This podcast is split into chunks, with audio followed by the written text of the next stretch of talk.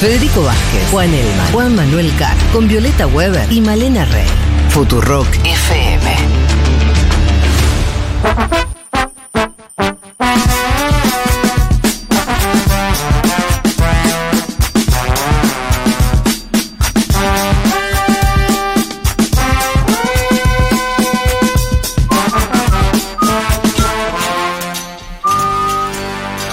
Bueno, bueno, eh, ustedes saben, esta mesa lo sabe en particular, los oyentes eh, se los sigo contando, porque por ahí alguno todavía no lo sabe, que es que ah, inauguramos nuestra librería, la librería de Futurock Libros, de la editorial y de, de donde están los libros de la editorial y muchos otros libros eh, para mm, venta al público.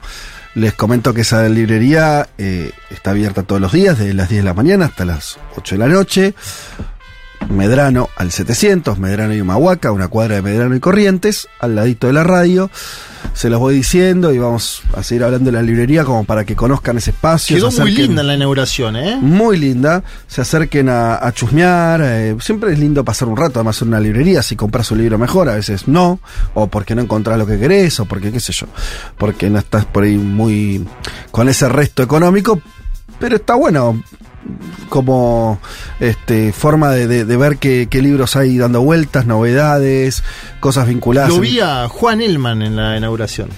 Bueno, estuvimos, estuvimos estuvo. ahí tomando Y- vino y con sanguchitos. Ya que hablando del vino, tengo que decir Apa. que eh, ese vino que estuvimos degustando Bárbaro. es de ¿verdad? unos amigos eh, que tienen una vinoteca. Eh, Fogón Montserrat, espacio social ubicado en el Palacio Barolo, en el barrio de Montserrat, que además de vender los mejores vinos de bodegas clásicas y boutique, organizan degustaciones, juntadas musicales y próximamente microcine con vino y tape- tapeo. Ah, También bien. alquilan el living para hacer eventos privados o dar talleres eh, en un ambiente cómodo y distendido.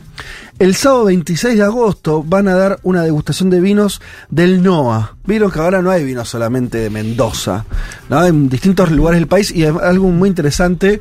Yo no, no estoy lejos de ser un especialista y mi, paladar, o sea, me encanta el vino, pero no tengo ese paladar refinado.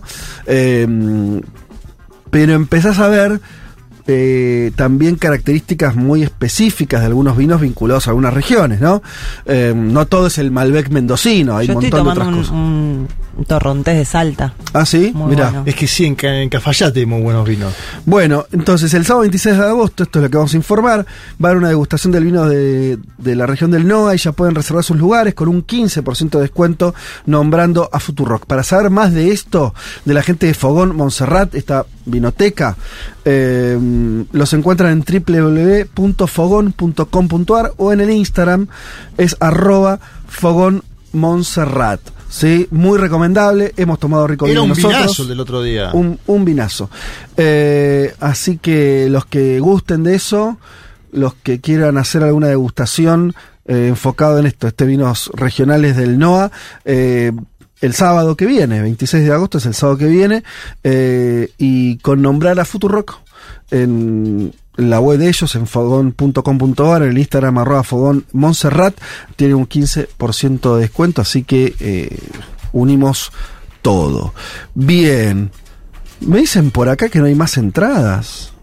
Bueno, yo no sé de qué está, de qué está hablando, porque se está hablando del fogón, se está hablando de, de, de ¿Será Seba para Seba Furman. En Córdoba? No sé, no, porque hay una, hay una, una fecha nueva. Eh, amplíame, querido oyente, de qué estás hablando y te ayudamos. Bien, dicho todo esto, dicho todo esto, eh, y hablando de libros, eh, vamos a la columna de Malena de Mundo Expandido, expandido, eh, y mm, muy expecta- expectante de lo que vas a traer.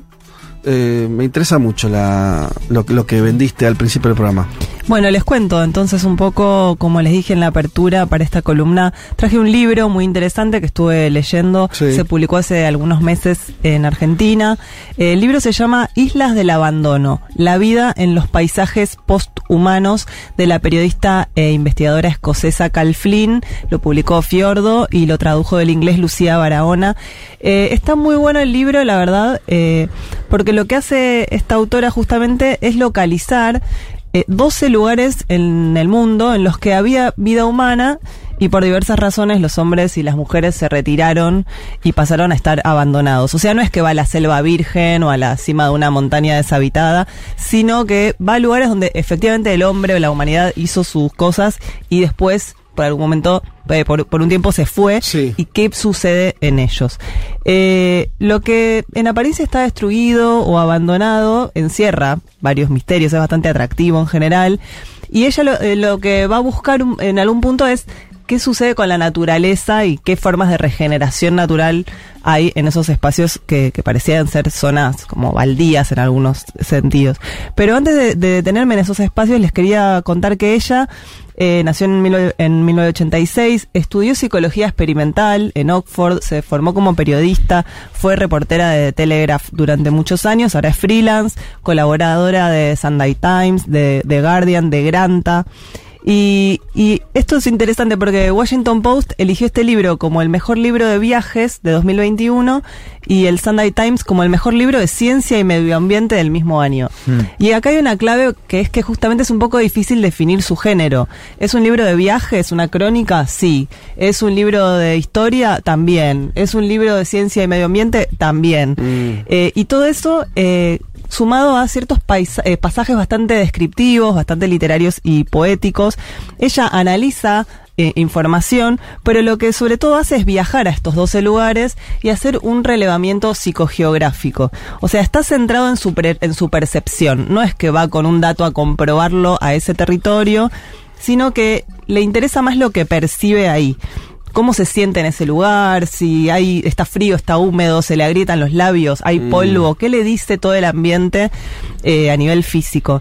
Eh, y es un libro, si bien yo no lo hice, me parece que está muy bueno hacerlo, que es leer el libro googleando, eh, por un lado, mirando el mapa, de dónde quedan esto- Sí. estas, estas zonas, y también fijándose en Google Image cómo se ve esta devastación. Sí. Eh, Y, bueno, y aparecen las imágenes sí, actuales. Sí, sí, sí, sí. O sea, las que hace, las imágenes que hace referencia a ella en el libro las ves. Bueno, ella va, va generando imágenes a través de las palabras que No, con- claro, con, sí. todos sus detalles, sus matices. Pero Después cuando ves la idea. foto, claro, ves hasta dónde llegaba la ceniza de ese volcán que tapó Claro. una escuela, ¿viste? Ves la Sí, puntita sí, del edificio nada más. Eh, bueno, ella entonces se traslada y dice que, que un lugar abandonado no queda nunca intacto, sino que está en permanente cambio, la naturaleza empieza a hacerlo mutar y lo que distingue es distintos sitios abandonados por distintos motivos. Mm. Eh, y entonces acá es donde me interesa, mm, digamos, darles algunos ejemplos, ¿no? Y hablar de cuáles son las cuatro, los cuatro grandes grupos de espacios abandonados que ella identifica. Y les preparé un ejemplo de cada uno, porque bueno, son 12, si me ponía a hablar de 12, Sí. era demasiado.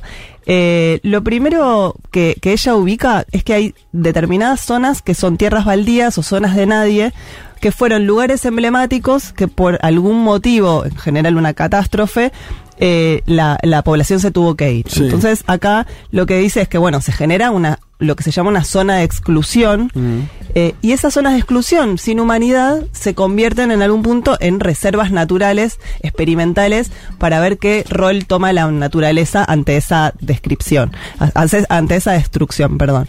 Y entonces lo que visita dos lugares de estos, pero me detengo en, en Chernobyl, que tal vez es el más conocido, del que tengamos una imagen más nítida. Ella se traslada a Pri- Pripyat, en Ucrania, cerca de Kiev, eh, cerca de la frontera con Bielorrusia, y es lo que se llama una zona muerta. Es el medio ambiente más radioactivo del planeta.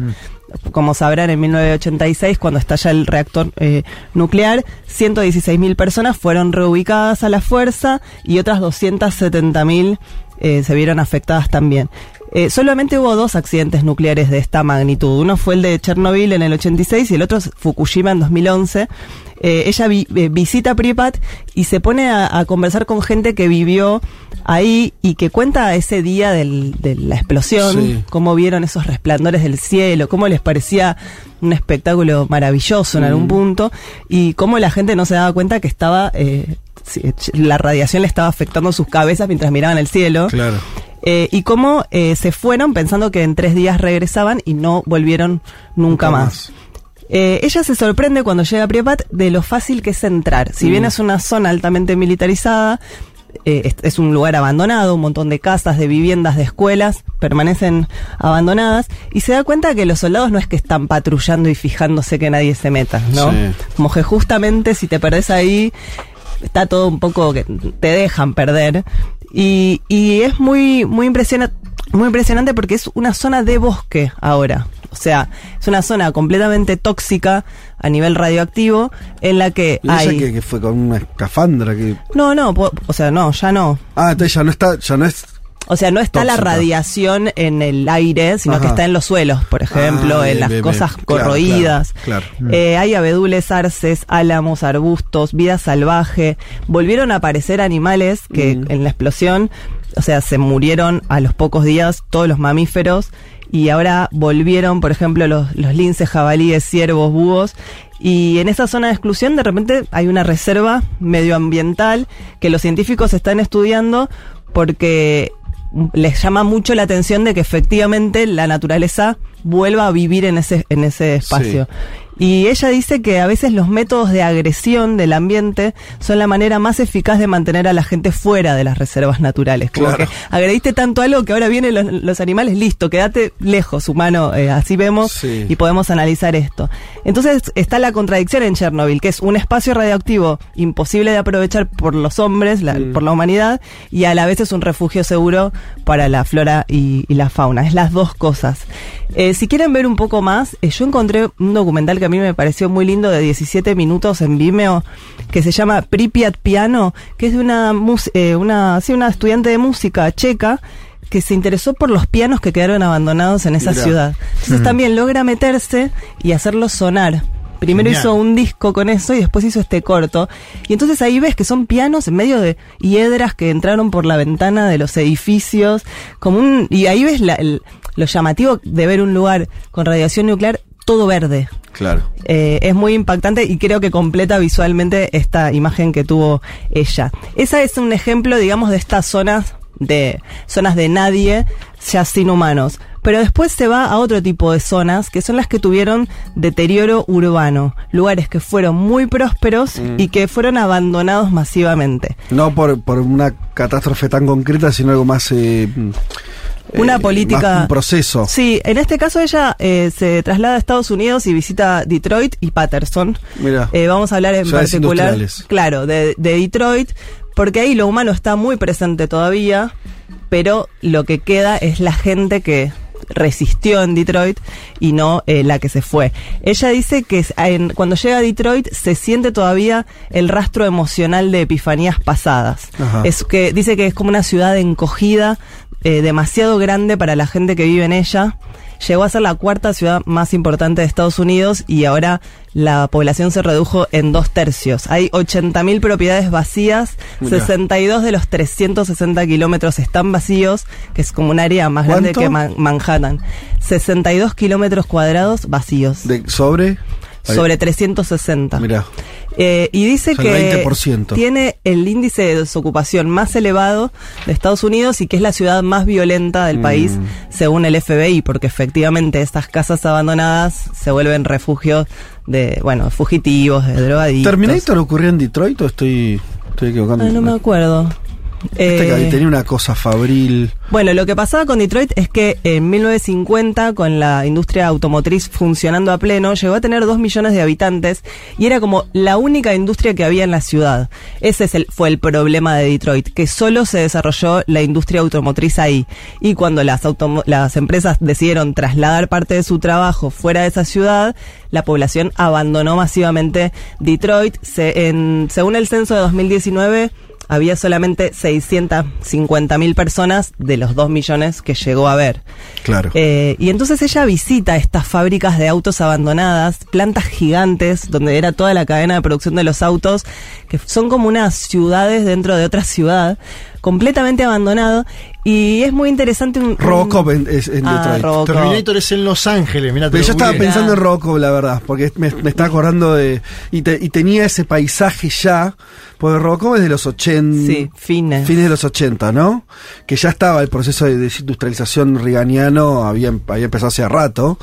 Eh, y, y acordate que, le, que había una imagen de postindustrial y la cosa de la seguridad, todo lo de Claro. Robocop tiene que ver con, eh, eh, no como esa mano dura mezclada con la tecnología y que inventan el bicho ese como para poner en orden la cosa. Bueno, nada, sí. No, sí, pero está bueno porque hay un montón de, de guiños Sí. en, en distintas películas Sí, sí, y libros sobre estos espacios y bueno, ella los va a visitar, tiene ese- esa suerte. Bueno, en Detroit le, le transmiten los habitantes que todavía quedan ahí un concepto que ahora están usando para hablar de la ciudad, que es un término que se llama blight, que sería como Blight. blight, como una sensación de abandono, un término medio poético incluso, que es un deterioro físico, pero también es como ese deterioro afecta a las psiquis humanas. Entonces dice que, por ejemplo, en una manzana en la que se empiezan a abandonar las casas y vos tenés a todas tus casas vecinas abandonadas, eso hace que vos empieces a abandonarte también. O sea, ¿para qué voy a cortar el pasto de mi casa si todas las casas están abandonadas? Y, y todo eso ya es muy difícil de revertir. De hecho, hubo proyectos urbanos para demoler zonas enteras de la ciudad y se armaron pequeños grupos de activistas que todavía quieren preservar parte de lo que hay. Pero bueno, está inutilizado y a la vez genera es un espacio de violencia. Eh, Me acordé de la serie esta, eh, Trem, la de mm, David Simón, Ah, que es el creador de The. Wire, que es una serie eh, en Nueva Orleans, después del huracán Katrina, eh, que habla un poco sobre cómo queda la ciudad, también muy atravesada por el jazz, eh, justamente después de los efectos del huracán, ¿no? Y, y se ve esto, o sea, todos los personajes están como muy golpeados anímicamente por lo que fue el- el- la catástrofe Sí, esa. Y, y cuando, cómo, cómo ese abandono urbano empieza a ser contagioso y eso, la presencia de una casa abandonada aumenta la posibilidad de que sus vecinos también se, se dejen estar. Bueno, esa sería como un ejemplo de, esta parte del libro en el que ella analiza estas, estas zonas que tuvieron un esplendor y luego retrocedieron, entre comillas, y después pasa a analizar en, en una de las partes más impresionantes eh, lo que ella llama sombras y cómo eh, la naturaleza se apropia de lugares que fueron muy habitados por humanos, donde todavía hay marcas muy fuertes de la humanidad, eh, y, y pone dos ejemplos, y el más impresionante es el de Verdún en Francia. Eh, Verdún es el lugar en el que se dio eh, la batalla más larga de la Primera Guerra Mundial en 1916. Fue una batalla que duró entre febrero y diciembre, bueno, muy conocida, Sí. murieron 300.000 hombres. Una locura. Otros 400.000 fueron heridos, gaseados. Y el suelo de Verdún, o sea, todo el, el territorio de esa batalla, padeció lo equivalente a 10.000 años de erosión natural, justamente por haber sido ese, ese terreno. Eh, de los hombres que murieron en Verdún, solamente se recuperaron la mitad de los cuerpos. El resto se los dejó ahí Mm. amontonados a que se volvieran parte de- del pantano, Claro. junto con todas las armas que esas personas tenían, sus vestimentas.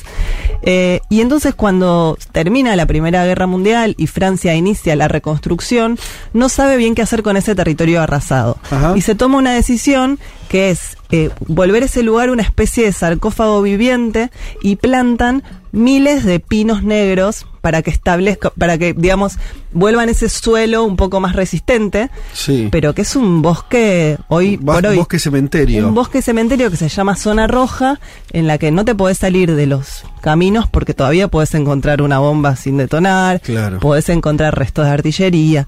Muy impresionante. Ahí por lo menos se regeneró un bosque, Mm. medio oscuro con estas características, pero hay un bosque. Ahora, a 8 kilómetros de ese bosque aparece un claro donde no crece absolutamente nada, esa es la primera impresión, que es donde se hizo el armisticio. O sea, se llevaron, cuando termina la guerra, todas las armas, todos los gases no utilizados, se hace una montaña ahí hasta ver dónde se pone todo, todo ese material bélico.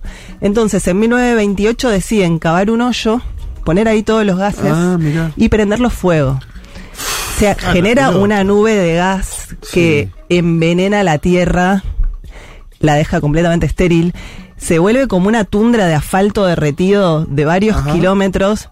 eh, y es un, eso, es un baldío tóxico. Ese lugar se llama la Plaza del Gas. Es difícil de encontrar. Ella dice que le cuesta que le habiliten llegar hasta ahí.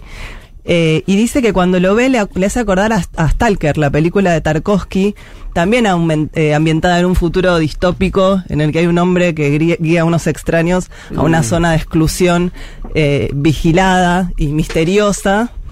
Y Y es muy loco porque en esa plaza del gas, ella dice que empezaron a crecer dos tipos de plantas y que esas plantas de repente son re importantes para los científicos. Una es un, una especie de plumerillo que logra no, eh, digamos, no absorber toda la toxicidad. Sí. Entonces se empieza a estudiar esa planta como una planta que en un en un Sí, momento de la humanidad en el que se necesite Puede ser importante. puede ser importante. Hay un tipo de musgo que también sobrevive, eh, más allá de la acumulación tóxica, eh, puede prosperar en esos, en esos lugares que tienen, digamos, un suelo lleno de metales pesados, Mm. esa zona. eh, y entonces son como ejemplos de cosas que podríamos llegar a, a tener que Y necesitar son más ejemplos adelante. también de, de que cuando decimos que estamos haciendo mierda el ambiente, o sea, por ahí sería estamos haciendo mierda a nosotros y, y al ambiente en el que nosotros, el que nos sirve para vivir nosotros. La Tierra tiene muchos ambientes posibles. Digamos, la, la- la historia del planeta tiene glaciaciones, eh, caídas de, de- de meteoritos que cambiaron la faz de la Tierra, periodos volcánicos, separación de continentes. sí. Suponer que suponer que un poco de contaminación va entre comillas, arruinar a la naturaleza en sentido estricto es por eso un poco creerse más de lo que. Bueno, ella dice que todo esto es que información hacer, ¿no? que le estamos dejando Claro. Mm. a- al futuro, a las civilizaciones del futuro que van a ir a ese bosque y van a encontrar armas y van a decir acá hubo humanos que libraron una batalla. Sí. No, como que eso también es un registro que la Tierra tiene de los humanos como una de las especies que, Claro, que la que habitan. estuvieron por acá, sí. Eh, y eh, la cuarta zona que ella describe es lo que más se más tiene que ver con un futuro poshumano, lugares Ajá. De devastación natural. Eh, por ejemplo, un lugar que se llama Plymouth, en una isla muy pequeña del Caribe que se llama Montserrat, que es un territorio británico, en el que vivía bastante gente y sin darse cuenta que esa montaña que veían ahí era un volcán eh, con un potencial peligro. Ay, ay, Eh, un volcán que entró en actividad en 1995, primero dando algunas señales tranquis, Un humito. un humito, una cenicita, Sí. hasta que en 1997 el volcán de Soufrier Hills arrojó magma en forma de flujos eh, piroclásticos, que no es la lava Que chorrea. eh, que chorrea tipo ¿Y cómo fuego, es? es? una explosión Ajá. de piedra Ajá. caliente que revienta, Claro, así peor. tipo como una bomba atómica pero del volcán Sí, sí. eh, vapor, ceniza, humo, Claro. eh, y bueno, rompe todo y entierra todo en ceniza. Entonces ahí ella va a ese lugar. Bueno, como pasó en Pompeya. Bueno, claro, en Pompeya, sí, yo igual creo que en Pompeya hubo lava porque los cuerpos están petrificados. Que eso es obra de la, Sí. de la lava. Esto es ceniza, queda Claro. todo tapado por ceniza.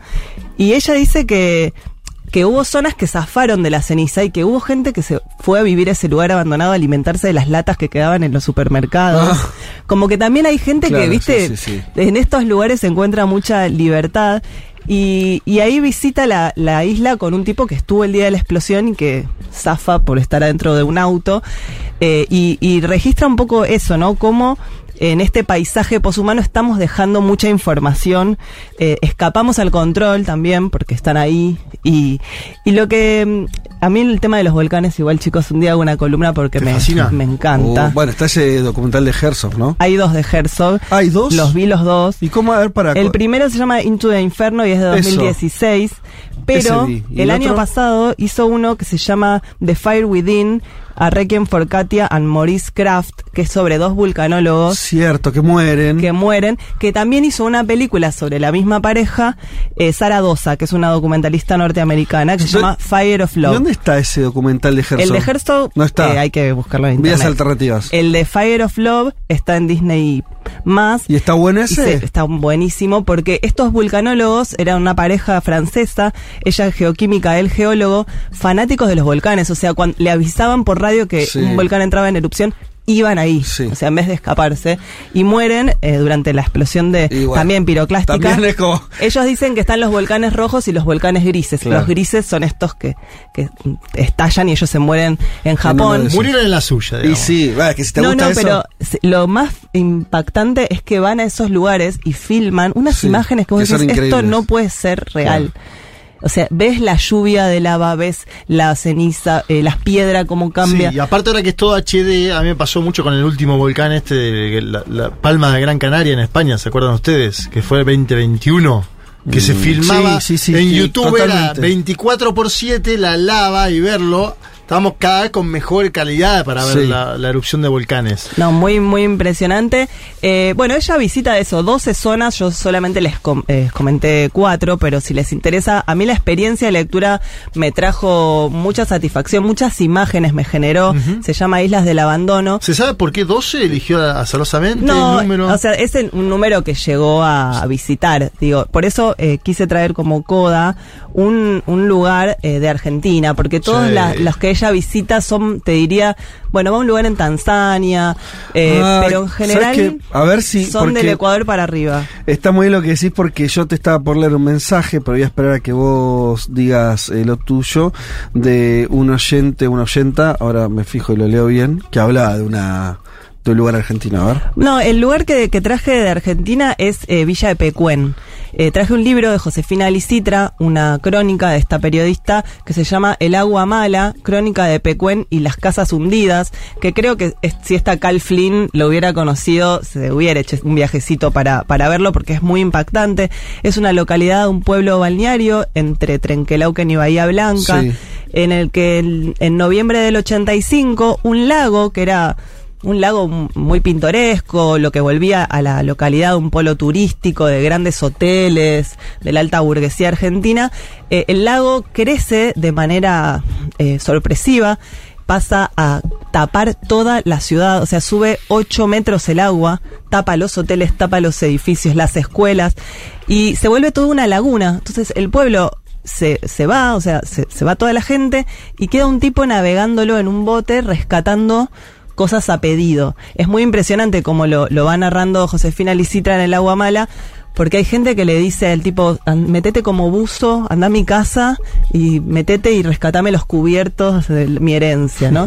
o después cuentan que si navegaban el cementerio, las tumbas empezaron, tipo, se levantaron y No. empezaron a flotar. Y que el tipo estaba en el bote y veía la cruz moviéndose.